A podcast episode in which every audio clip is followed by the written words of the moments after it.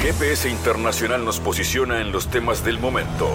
Fabián Cardoso informa y analiza la realidad latinoamericana y de integración regional en una producción de Sputnik. Nueva semana de GPS Internacional, nuevos temas que marcan la agenda de la región y en el mundo. Hablaremos de Paraguay. Vean qué curioso. El presidente Mario Abdo Benítez dice que su vicepresidente debe renunciar pero su vicepresidente no renuncia. Y esto se da por una eh, investigación que ha hecho Estados Unidos. Lo acusa a el vicepresidente Hugo Velázquez de corrupción significativa, particularmente el soborno a un funcionario y la interferencia en procesos públicos. ¿Qué pasa con esta crisis política en Paraguay y dentro del Partido Colorado? ¿Qué hará finalmente el vicepresidente Velázquez y qué hará el presidente Mario Abdo Benítez.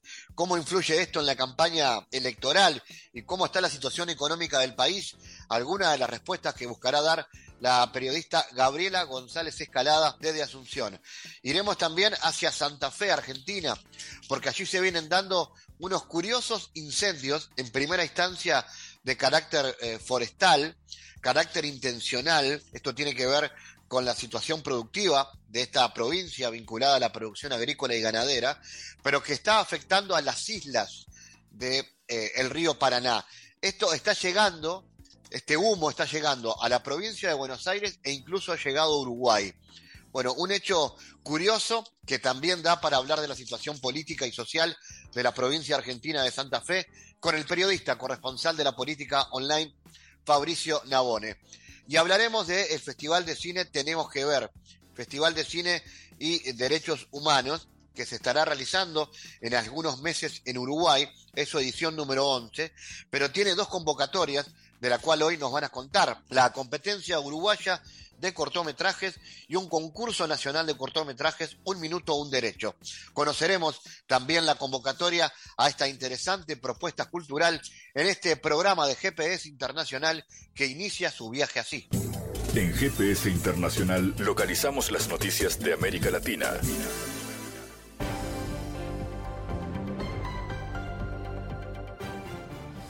Momento ahora de noticias. La República Popular China realizará el 23 y el 24 de agosto ejercicios militares con fuego real en varias zonas del mar de China Oriental, no lejos de eh, la provincia de Zhejiang, comunicó la Administración de Seguridad Marítima.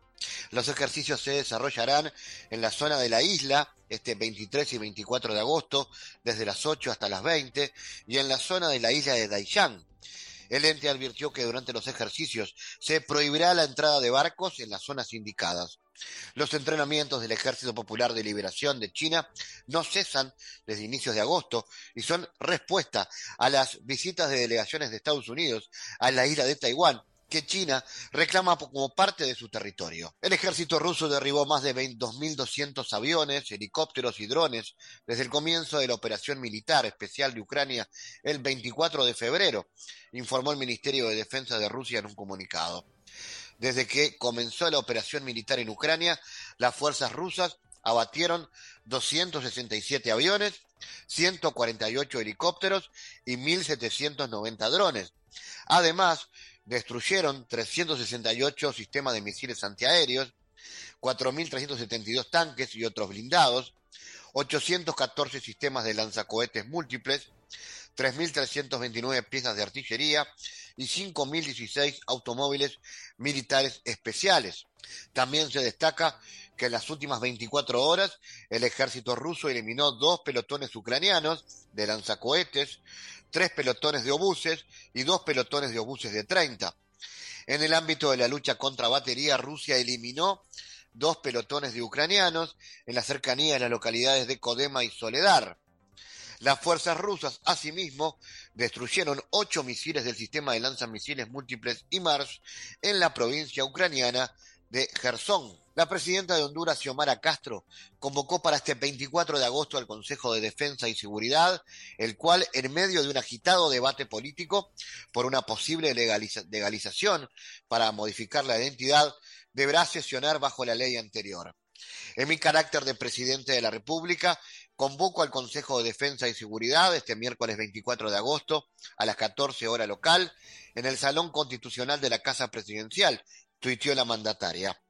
Castro firmó un comunicado en su condición de presidenta constitucional y responsable de la defensa y seguridad del Estado, dirigido a los miembros del Consejo, en el cual recuerda la confianza depositada en ella por la mayoría del pueblo hondureño, en el afán de dirigir la reconstrucción del orden democrático, el Estado de Derecho y la reconstrucción nacional.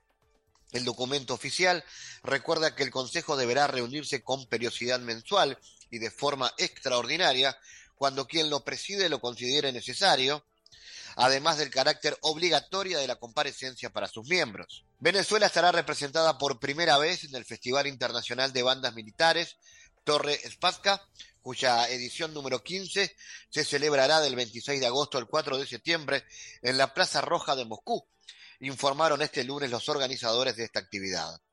La gran banda marchante de la Fuerza Armada Nacional de la República Bolivariana de Venezuela, que lleva el nombre del comandante en jefe Hugo Rafael Chávez Frías, participará por primera vez en este festival de música militar.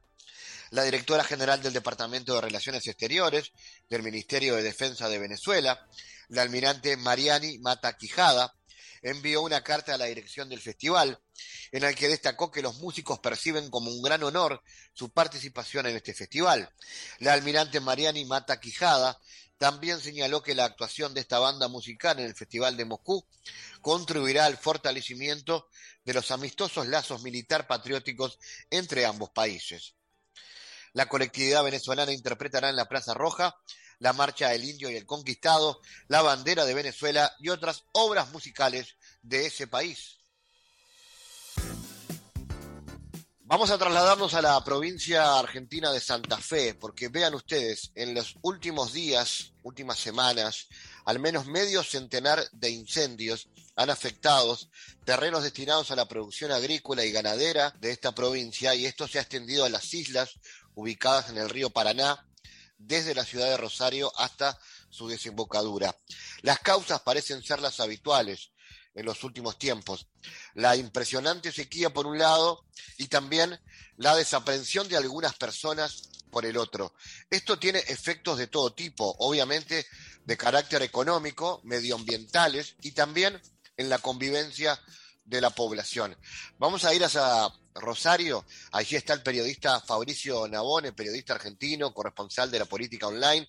Eh, Fabricio, eh, quiero saludarte y en primera instancia saber qué está pasando en estas horas con estos incendios, cuál es la situación. Y bueno, tal cual lo que vos venías describiendo muy bien, eh, la ciudad viene sufriendo los efectos de estos incendios. vos estuviste hace poco eh, por aquí y te habrás dado cuenta que vivimos bajo una neblina permanente casi, dependiendo del capricho del viento, donde eh, en muchas oportunidades, como por ejemplo ayer domingo a la tarde, era imposible respirar prácticamente. ¿Por qué? Porque hay hectáreas y hectáreas que se vienen quemando de forma sistemática y eso cuando el viento eh, lo sopla de uno de los principales, eh, de uno de los principales eh, pulmones ecológicos que tiene no solo eh, Argentina y las provincias de, Corrientes, Entre Ríos, sino que también Uruguay, que compartimos de alguna forma este inmenso delta. Y respecto al por qué se está quemando, es algo que no está bien claro. Se presume fuertemente que tiene que ver con la intención de poder desarrollar actividades ganaderas, que de hecho se producen, entonces queman en esta época del año para que después en primavera empiece a eh, surgir pasturas más tiernas que permitan la alimentación de los animales. Pero como la justicia y las políticas preventivas policiales no son muy efectivas, no hay casi detenidos. De hecho, los pocos, los cinco que detuvieron hace unos días atrás, tres de ellos dijeron que, y eso está comprobado, tienen, eh, tienen eh, abejas, tienen eh, paneles de, abejas, y lo que ellos trataban de hacer, según declararon en, en sede judicial, es un contrafuego, o sea, una zanja de tierra quemada para que, si en caso de que viniese un fuego descontrolado, pudiese, no pudiese afectar a, los, a la producción de, miel. Después, bueno, eh, las propiedades, todo el catastro, todo eso que está en propiedad de Entre Ríos, no es una provincia que haya colaborado mucho, hay que decirlo. Y sabemos muy bien que por la historia de Entre Ríos, el lobby ganadero es muy fuerte. Entonces tenemos ahí que el gobernador no entrega eh, los informes sobre las propiedades de las islas, que es jurisdicción de Entre Ríos. Eh, la justicia federal que no ha informado todavía cuáles son desde hace dos años para atrás, porque esto comenzó en el 2020, esta quema despiadada del humedal, no ha informado aún, bueno, cuáles son los avances en materia judicial. Entonces hace muy difícil poder decir o poder entender qué está sucediendo allí, porque pareciese como que hay hasta cierta, eh, cierto intento de desequilibrio político, porque, por ejemplo, eh, la semana pasada, cuando más de 15.000 personas nos fuimos a manifestar al Monumento a la Bandera, que está sobre la barranca, en la, zona centro de Rosario, sobre la barranca del Paraná, a las 7 de la tarde nos concentramos, a las 5 de la tarde habían prendido fuego y para las 7, cuando ya estábamos todos en el monumento, se veían las lenguas de fuego de fondo en, el, eh, en la manifestación. Ahí, ahí, creo yo, entiendo eh, que hay una especie de eh, desafío a quienes estamos peleando porque esto no, no siga ocurriendo. ¿no? Mauricio, ¿y el impacto yo decía que era económico, medioambiental y social, quiero decir, se cruzan todas esas cosas, ¿no? Hay un impacto económico por ser una zona productiva, pero obviamente todo lo que implica la convivencia de la gente en una ciudad y en una provincia cambia con esto. Pasa que el impacto económico eh, es relativo, ¿por qué? Porque eso no está legislado. Eh, a ver, ¿qué quiero decir con esto? El uso de las tierras de las islas no es claro todavía. Y en esa nomia lo que sucede es que grandes productores aprovechan que no hay controles, que no hay estipulado un régimen de producción que sea acorde a, este lugar que tiene que estar aparte con cierto nivel de protección. Entonces, eh, ¿qué hacen? Queman y después utilizan toda esa área de forma libre, sin que nadie les diga nada, para que puedan ir las, eh, poner su ganado. Ahora, eso lo que hace es un impacto ecológico y social más importante que el económico, porque en definitivo, en cuanto al económico, es un intento de avanzar en las fronteras productivas y ganar nuevos, eh, nuevos terrenos que tendrían que estar protegidos. Entonces, hay un fuerte impacto económico, hay un, perdón, hay un fuerte impacto social y ecológico. Por eso se está insistiendo en una ley de humedales. Ahora, también es es cierto que hay distintos niveles de protección y que quizá los, los grupos ecologistas eh, más radicalizados lo que pretenden es que eso no se toque. Y bueno, algunos otros tienen una mirada mucho más equilibrada en cómo conciliar la protección de esa humedad, la protección de la flora, de la fauna, que a la vez se combine con ciertas prácticas de cultivos o ciertas prácticas ganaderas que permitan la convivencia. Porque tampoco es cuestión, ¿no es cierto?, de, bueno, no toquemos nada y, listo, para que no, eh, arruinar la, naturaleza. Eso es lo que se está debatiendo y, y, a esto se le suma el lobby ganadero que ahí no le importa nada el humedal, vamos a prender fuego todo y listo, pasto tierno para las vacas y, vaya a saber qué, qué otros animales. Ese es el debate que se está dando, o que no se está dando, mejor dicho, y hoy tenemos las consecuencias de tener que disponer un montón de recursos de nación, provincias y municipios para tratar de controlar estos, vos decías, 50 focos más o menos, algo así. Eh, hace un año se instalaron un sistema de radarización muy efectivo en Piecas se llama, por el Ministerio de Ambiente de la Nación, donde de forma muy temprana estos sistemas registran los puntos donde se empiezan a, comienza a hacerse el fuego. ¿Qué pasa? Desde la provincia de Entre Ríos reciben esa información, pero no actúan de forma inmediata. Entonces, Esto que se detectó, que al principio era una pequeña fogata, después se convierte en 100.000, 200.000 hectáreas ardiendo con todas las consecuencias para los que vivimos en, localidades ribereñas. Todo esto ocurrió hace meses, viene pasando, ¿no? Con tres condicionamientos que vos lo enumeraste muy bien. Eh, época de sequía, profundizada ahora por la corriente de la Niña, épocas de bajante del Paraná, lo cual hay más extensión de tierras, eh, de tierras descubiertas por el agua, y también eh, el tema del viento. Cuando el viento, las, hace tres días atrás, llegó a la ciudad de Buenos Aires, recién ahí el gobierno nacional dispuso la intervención del ejército como auxiliar de las fuerzas de los brigadistas que están actuando en las islas. Brigadistas que te puedo asegurar, Fabián, que están agotados, ¿eh? porque es insondable la, cantidad de tierras y de, eh, superficie que está siendo afectada, que está llegando a las orillas del puente Rosario Victoria, que es un puente muy grande que muchos de los uruguayos eh, utilizan para venir a, Argentina. Y bueno, te puedo asegurar que el esfuerzo que están haciendo es monstruoso. Ahora, a partir de ahora, el ejército se extiende a esta zona, a la zona más al norte del, delta, y comienzan a actuar en sintonía y aportando también equipamiento a los brigadistas que están acá. Pero esto ocurrió después de que el, humo llegó a Ciudad de Buenos Aires. ¿eh? Si no, pareciese que no se daban por enterado. Mauricio, y a nivel político, ¿el tema se mete en la agenda política? Ahora vamos a hablar un poco de eso.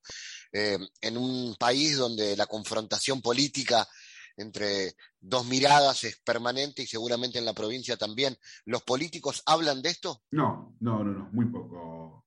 Eh, no, es un tema que esté en agenda. Eh, está en agenda cuando, a ver, cuando hablamos de política, hablamos de los grandes titulares nacionales, entre comillas, que responden siempre a Capital Federal. Se puso en agenda cuando el humo llegó a Capital Federal. Por eso le hacía hincapié en este, en este aspecto. Durante estos meses, ni bola, ni pelota le perdón, hablando mal y pronto. Eh, el gobernador de Santa Fe, Omar Perotti, le pidió a través de una carta que después replicó en Twitter, le pidió a Alberto Fernández, el presidente, la intervención del ejército en las pocas horas que eso se produjo. Ahora, ¿qué tiene que ver? ¿El, pedido del gobernador de Santa Fe o eh, porque el humo ya había llegado a, Palermo o a, Belgrano o a las zonas, a los barrios de, Capital Federal? Bueno, eso eh, es imposible de medir, ¿no? Ahora, en la agenda política nacional, esto no se está debatiendo. No se está debatiendo porque también tienen que ver allí mecanismos de lobbies eh, importantes. Por ejemplo, el de Entre Ríos, que es una provincia eh, ganadera por excelencia. Y bueno, vemos que en esta eh, dilación que se va dilatando las decisiones, las actitudes y los mecanismos para políticas preventivas, nos hace pensar a los rosarinos que, bueno, allí hay un interés concreto en que esto no se pare, en que esto siga sucediendo y estas son las consecuencias. Entonces, eh, en la agenda lamentablemente no está. Hay después sí, eh, en el Congreso, hace muchos años, la ley de humedales que no termina de madurar, no termina de dar a luz, pero lamentablemente no es un tema que se esté debatiendo con la, o, que, se que se lo esté haciendo con la importancia que tiene que tener. Mauricio, finalmente preguntarte por esto de la política. ¿Cómo es el clima político en Santa Fe? Eh, acostumbrados los uruguayos o los latinoamericanos a, a, seguir lo que pasa en Buenos Aires con una grieta, como se le dice, una polarización muy intensa. ¿Pasa lo mismo en Santa Fe? ¿Hay un oficialismo enfrentado con la oposición? Eh, ¿Qué clima se viene rumbo a las próximas elecciones? ¿Qué podemos saber de eso? Santa Fe eh, nunca siguió los, los parámetros políticos nacionales, ¿no? Eh, tuvo siempre, o desde hace muchos años, tiene un microclima bastante particular, porque a diferencia de lo que pasa a nivel nacional, eh, esta, esta grieta y esta pelea entre dos grandes fuerzas, el escenario electoral en Santa Fe siempre estuvo caracterizado por tres, tres espacios, ¿eh? tripartito en, que confrontaban y, cuyos lineamientos, bueno, e intereses siempre coincidían, entonces ese, ese escenario de tercios describe una situación particular de la política de Santa Fe. ¿Cuáles son esos tercios? Bueno, obviamente el peronismo y Juntos por el Cambio y el Frente Progresista. Frente Progresista que gobernó la ciudad de Rosario durante 30 años con el socialismo. Hoy Pablo Hapkin es un intendente aliado, pero que tiene ciertas peleas internas grandes con el socialismo. Es de un partido muy chico, él viene del radicalismo. Y después, eh, a nivel provincial, el Frente Progresista, en una alianza con el radicalismo, el socialismo y varios partidos menores, de centroizquierda generalmente, gobernaron durante 12 años la provincia. Eso desde que ganó Perotti en el 2019, el socialismo quedó muy, muy golpeado y terminó de golpear cuando falleció muy tempranamente el ex gobernador Miguel Lichit a causa del COVID que era un candidato que más medía en la provincia de Santa Fe. Entonces, entre perder el gobierno y encima a su principal referencia electoral, esto hizo que el socialismo perdiese mucha fuerza, el radicalismo aceleró su pase a Cambiemos en la provincia de Santa Fe, cosa de que, eh, si bien siempre fue de Cambiemos en, a nivel nacional, en la provincia de Santa Fe mantenía su alianza con el socialismo en un frente de centro izquierda, y eso hizo que hoy la cosa se esté más polarizada. Todavía no hay un gran acuerdo en la oposición, todavía no se sellaron eh, eh, las alianzas de cara al 2023 cuando vamos a elegir gobernador y también se elige presidente, sino que se está dialogando, se está hablando, negociando. Eh, hay quienes sostienen que eso ya, esta gran alianza opositora, este gran frente, ya está acordado, y otros que dicen, bueno, hay que ser más cautos hasta que no se presenten las listas, hasta que no se sepa de qué forma eso se va a concretar en, las listas y en las candidaturas, todavía es muy temprano hablar de eh, una alianza ya eh, conformada, constituida. Por lo pronto, todo pareciese que Santa Fe empieza a abandonar esa, e, ese escenario de tercios para meterse ya más en una confrontación muy parecido a lo que ocurre a nivel nacional, donde tenés un peronismo con una base muy grande, pero una oposición también muy fuerte, porque recordá que en Santa Fe todo el sector agroindustrial eh, en nuestra provincia, en el Gran Rosario, están, eh, están asentados uno de los principales polos portuarios del mundo. Por lo tanto, todo lo que tiene que ver con eh, el campo, con la producción agroindustrial, con el complejo agroexportador, que es muy eh, antiperonista, tiene mucha incidencia en la provincia. Y eso es lo que está ocurriendo. Se está madurando una especie de, eh, de grieta interna que es muy parecida a lo que ocurre en Nación, aunque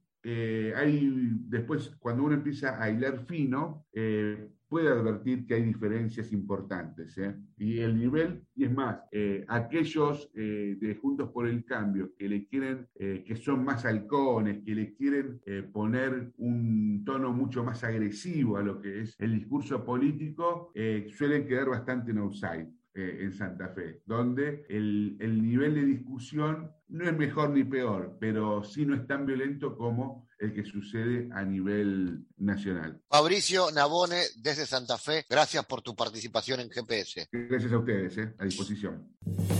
Analizamos los temas en GPS Internacional.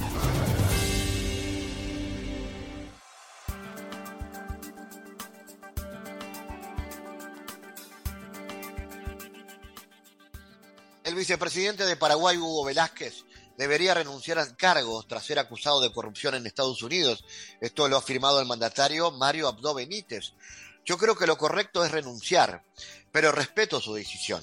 Yo no tengo facultad de destitución y yo respeto su decisión, dijo Abdo Benítez en una entrevista con el canal Telefuturo.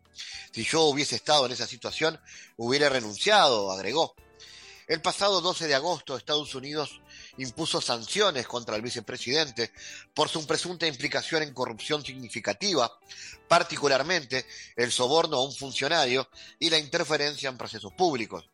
También se aplicaron sanciones por los mismos cargos al asesor legal de la represa binacional Juan Carlos Charlie Duarte. En un principio, Velázquez anunció la decisión de dar un paso al costado para no afectar el entorno del presidente Benítez ni al Partido Colorado, pero varios días más tarde dijo que esperaría las pruebas en el marco de una investigación oficial. Para analizar este asunto, estamos en contacto con la periodista de ABC Color de Paraguay, Gabriela González Escalada, Gabriela, ¿cómo analizas este hecho y cómo ha impactado en la coyuntura política del país? ¿Qué tal, Fabi? Muchas gracias. Un cordial saludo para vos y toda tu audiencia. Muchas gracias por este espacio para poder informar referente a la coyuntura política y económica desde Asunción, Paraguay. Bueno, y recientemente tuvimos la declaración de a personas como significativamente corruptas por parte del gobierno de Estados Unidos. Eh, uno es al expresidente Horacio Cartes, una persona muy poderosa en nuestro país que tiene mm, muchas empresas, tiene un gran poder económico y actualmente es candidato a, presidente del Partido Colorado, que es el partido de mayor caudal político en, en nuestro país, y también al vicepresidente de la República, que es el actual, el señor Hugo Velázquez, sobre este caso no se, no se pudo tener aún mayores datos, sin embargo, lo vinculado al señor Cartes, sí, porque eh, recordemos que él tiene una persona de su confianza en la Fiscalía General de la República, que es la señora Sandra Quiñones, y mm, no, se ve su, su, su, injerencia en la justicia teniendo en cuenta de que casos que lo vinculan a él o personas de su entorno eh, no avanzan. Incluso un caso muy emblemático y que es muy cuestionado acá es el asesinato a un joven Rodrigo Quintana que se dio en el contexto de unas manifestaciones eh, en contra de sus intenciones de modificar la Constitución Nacional para que él pueda ser reelecto.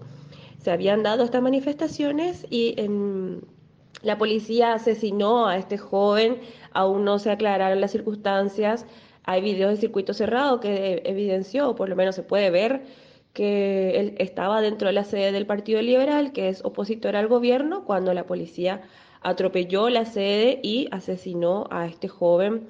Y bueno, no, no avanzan las, las investigaciones, no hay ninguna persona en lo que sería eh, eh, autor intelectual quien dio la orden para ese atropello, sino que se le había condenado a quien fue el autor del disparo. Sin embargo, Recordemos que en la policía eh, hay un orden jerárquico y alguien dio, tuvo que dar esa orden para que la policía atropelle la sede del Partido Liberal, una cosa inaudita porque ni siquiera durante la dictadura en el país eh, se, registró algo así.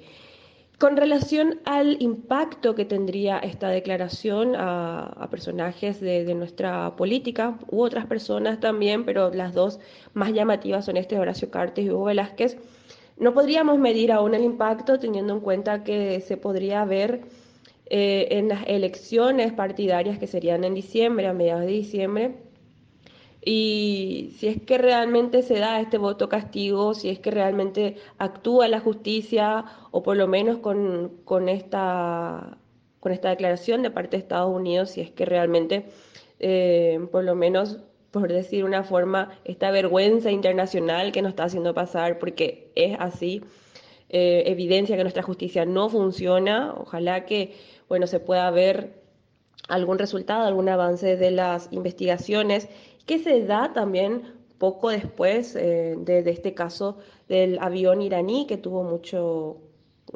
mucha repercusión internacional y bueno, estaría vinculado este avión que, que con, con actividades terroristas y este avión aterrizó en el país, estuvo prácticamente dos días acá con sus tripulantes que, que serían vinculadas, personas vinculadas al terrorismo. En este marco, ¿cómo analizas la incidencia de Estados Unidos en la política interna paraguaya? Y este caso del avión iraní sería el detonante para que el gobierno de Estados Unidos le declare a, Horacio Cartes como una persona significativamente corrupta, teniendo en cuenta que, que esta, este avión de iraní habría venido al país para en retirar productos de la empresa, o sea, estaría vinculada a sus actividades con Tabesa, que es la empresa del grupo de Horacio Cartes. Entonces, vamos a ver si es que realmente esta declaración tiene un impacto en, nuestro contexto político nacional y si es que realmente actúa la justicia, que, es lo que se está pidiendo bastante. Y bueno, vamos a ver si es que incide en las elecciones internas. Y afortunadamente se dio esta declaración significativamente corrupta a, a personas de nuestro país porque obliga a la justicia desnuda eh, la situación que estamos viviendo y bueno, las denuncias que nosotros realizamos desde publicaciones periodísticas y que lamentablemente no se ve un avance en la justicia, por lo menos de, que actúe. Entonces vamos a ver en las próximas semanas si es que tiene un impacto o no en nuestra justicia y en el contexto político. ¿Cómo crees que esto va a influir en la campaña electoral a poco de lo que se viene, a pocos meses de las elecciones generales. Bueno, antes de, esta declaración de significativamente corruptas a personas de, de, nuestra política nacional, ya veníamos denunciando de que las autoridades estaban muy ocupadas desarrollando sus campañas políticas con miras a las internas que se realizan a fin de año y no se están centrando en poder desarrollar o ejecutar planes que puedan ah, permitir avanzar en una reactivación económica. En estos momentos nos encontramos en una situación un poco complicada, así como en toda la región, aunque nuestros números macroeconómicos son un poco más favorables que, en otros países. Pero lamentablemente no se está pudiendo avanzar. Un sector que está bastante golpeado es el de las micro, pequeñas y medianas empresas, las MIPIMES que, no están pudiendo acceder a créditos, muchas quebraron durante la pandemia y las que lograron soportar esta crisis eh, están todavía un poco tambaleantes, no, no hay tanto flujo de dinero, la inflación se siente bastante al, al, ir a hacer las compras en el supermercado y otros indicadores recientemente Hubo un informe de la institución, del Instituto Nacional de Estadísticas que evidenció que, bueno, mejoró un poco el nivel de desempleo. Sin embargo, este, estos números serían más bien porque el Estado empleó a más personas, sin embargo, en el sector privado hay menos empleo. O sea, significa que nosotros vamos a tener una mayor presión tributaria, prácticamente el 90% de la recaudación del Estado es para pagos de salarios no avanza tampoco un, plan que fue anunciado hace tiempo de una reforma del Estado para poder optimizar los gastos. Entonces, esta, esta falta de atención a estas cuestiones económicas es lo que preocupa bastante al sector privado, sobre todo a los, a los líderes de las MIPIMES, porque no, no es un buen augurio, toda la atención se centra en cuestiones políticas, el prebendarismo y, y una vez más se desnuda con esta, con esta situación, con este, esta declaración de significativamente corrupta por parte del gobierno de Estados Unidos que nuestra justicia no funcione. Eso tiene impacto en, todo, en todas las órdenes en nuestro país. Y bueno, esperemos que se sirva de una llamada de atención, aunque lamentablemente en ese sentido estamos un poco pesimistas y no hay planes eh, que permitan, planes concretos y que, que den cierta esperanza que permite permita avanzar un poco en la reactivación económica y mejorar nuestro contexto económico en el país. En GPS Internacional navegamos por la sociedad y la cultura.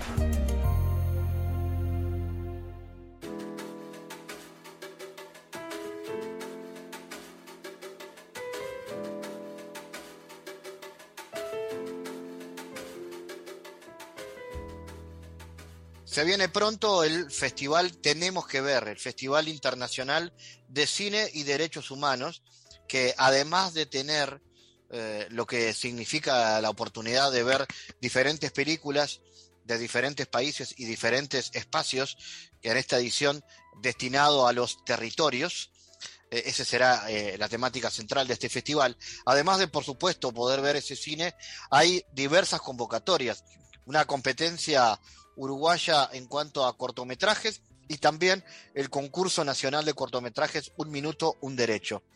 Vamos a conocer detalles, vamos a recibir al equipo de organización de este festival, a Laura Amaya, que está en contacto con nosotros. Laura, contanos de este festival en una nueva edición que ya es la edición número 11. ¿Y qué novedades se traen para este año? Hola Fabián, bueno, gracias por el espacio. Como dices, esta es la decimoprimera edición del festival y bueno, nosotros año tras año hemos venido apostando a hacer una ventana de difusión de cine nacional e internacional de derechos humanos, queriendo difundir imágenes y discursos que inviten eso, a tener una mirada crítica y propositiva del mundo. Y como decías antes, eh, este, año la edición, este año la edición tiene como eje territorios, territorios en disputa. Y entonces esto significa que desde el equipo de programación estamos buscando miradas amplias también de la territorialidad. Esto en especial para que les escuche en relación a las convocatorias, para que tengan como relación. Cuando nosotros hablamos de miradas amplias de territorialidad, estamos hablando de lugares donde haya conflictos, vulneración de derechos, pero también construcciones eh, socioculturales para su, su, reivindicación.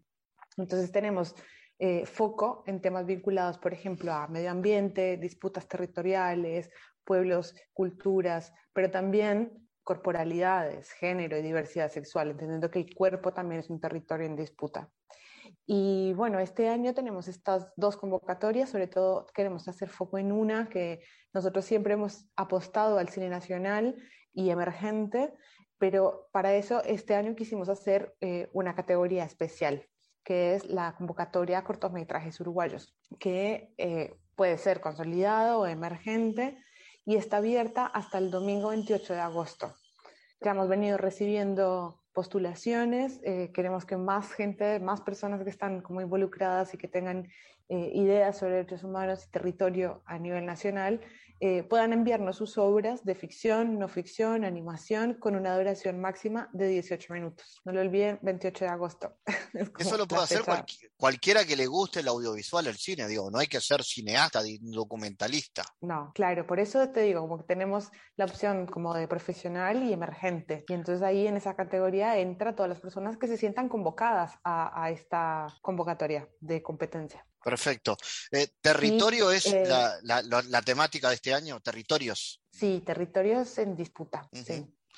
Exacto. Entonces ahí, por ejemplo, puede entrar eh, migración, extractivismo, cambio climático. Son temas que comprometen eso, nuestras prácticas y formas de vida a nivel local o regional como actualmente.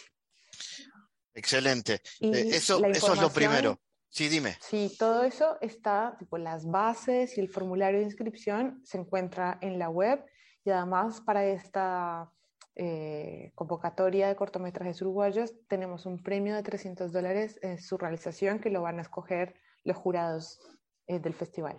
Perfecto. Para, para, cualquiera de los de estos realizadores, los, los premiados. Correcto.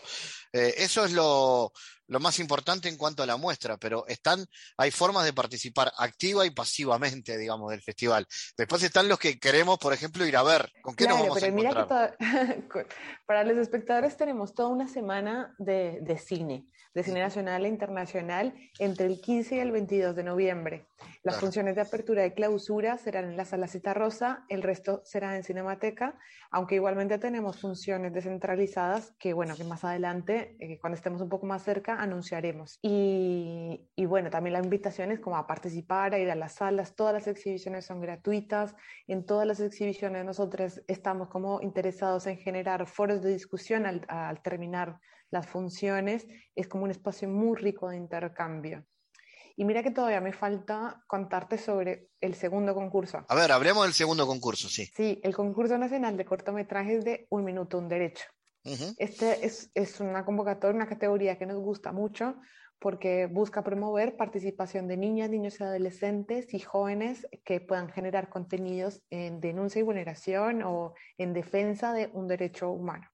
Y en este concurso tenemos dos categorías, el de niños, niñas y adolescentes, que está eso destinado a niños, niñas y adolescentes entre los 8 y los 21 años que residan en Uruguay y que la idea es que esta propuesta que nos envíen sea fruto de un trabajo colectivo. Esto quiere decir que puede ser realizado en el marco de algún proceso de educación formal, pero también puede ser no formal o también puede ser un grupo de amigues o vecinos. Eso como lo elijan, pero como colectivo. Y está también la categoría cine, en donde pueden participar estudiantes de cine, comunicación o personas de cualquier edad vinculadas al área audiovisual. Y, para esa la convocatoria cierra el 31 de octubre. Hay un poquito más de tiempo para que puedan pensar colectivamente qué derecho quieren representar y ver y visionar en un minuto. Qué desafío, ¿no? Utilizar el lenguaje audiovisual y hacerlo en un minuto. Un minuto, un derecho. Eso. nos encanta. Buenísimo, buenísima la, propuesta.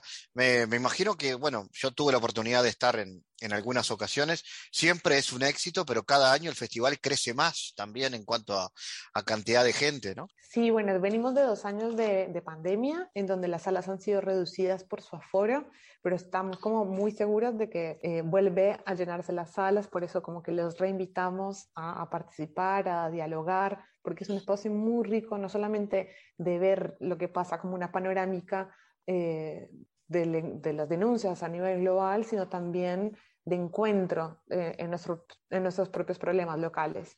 Claro. Eh, así que tenemos eso, tres fechas muy importantes que recordar, que son primero la convocatoria de cortometrajes uruguayos, que cierra el 28 de agosto, que es el próximo domingo, la convocatoria a cortometrajes de un minuto un derecho, que cierra el 31 de octubre, y para que todos los auditores se anoten, se vayan agendando entre el 15 y el 22 de noviembre, que les esperamos en las salas. Excelente. Entonces, eh, toda la información está, reiterame dónde, en qué página. Está en www.tenemosquever.org.uy y ahí pueden encontrar las bases, los eh, formularios de inscripción, las fechas, está todo ahí. Y demostrar que el cine no es solo entretenimiento, sino que muchas veces es un necesario espacio de reflexión y de militancia, ¿verdad? Totalmente. Totalmente. Es eh, un lugar en donde nosotros queremos eso, reflexionar y llenar de imágenes y contenido con una perspectiva en relación de nuestras denuncias, pero también de propuestas alternativas y de formas de vida. Es eso, una creación de mirada crítica y propositiva de nuestro mundo.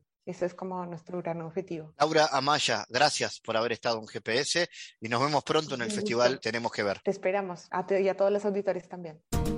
El mundo en GPS Internacional.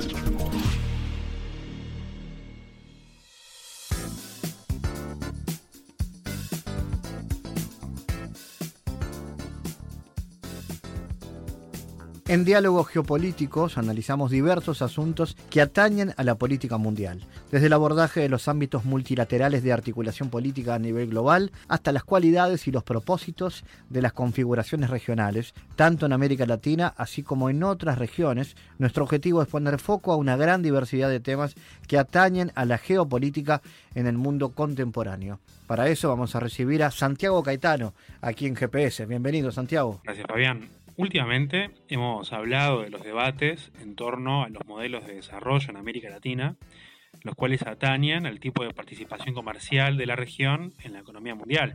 Y en ese marco nos centramos en el desarrollo de la bioeconomía como un paradigma de transformación productiva novedoso, em, para el cual nuestros países ostentan ventajas en su implementación de cara a las transformaciones productivas para un futuro que tienda a la sustentabilidad social y medioambiental. Y en este sentido, ubicamos la importancia de la cooperación internacional de los bloques regionales como el Mercosur, em, con los principales centros de desarrollo científico y tecnológico, a los efectos de institucionalizar modelos de gobernanza que promuevan la confección de políticas públicas que vayan en el sentido del desarrollo sustentable, conforme con los objetivos de la Agenda 2030.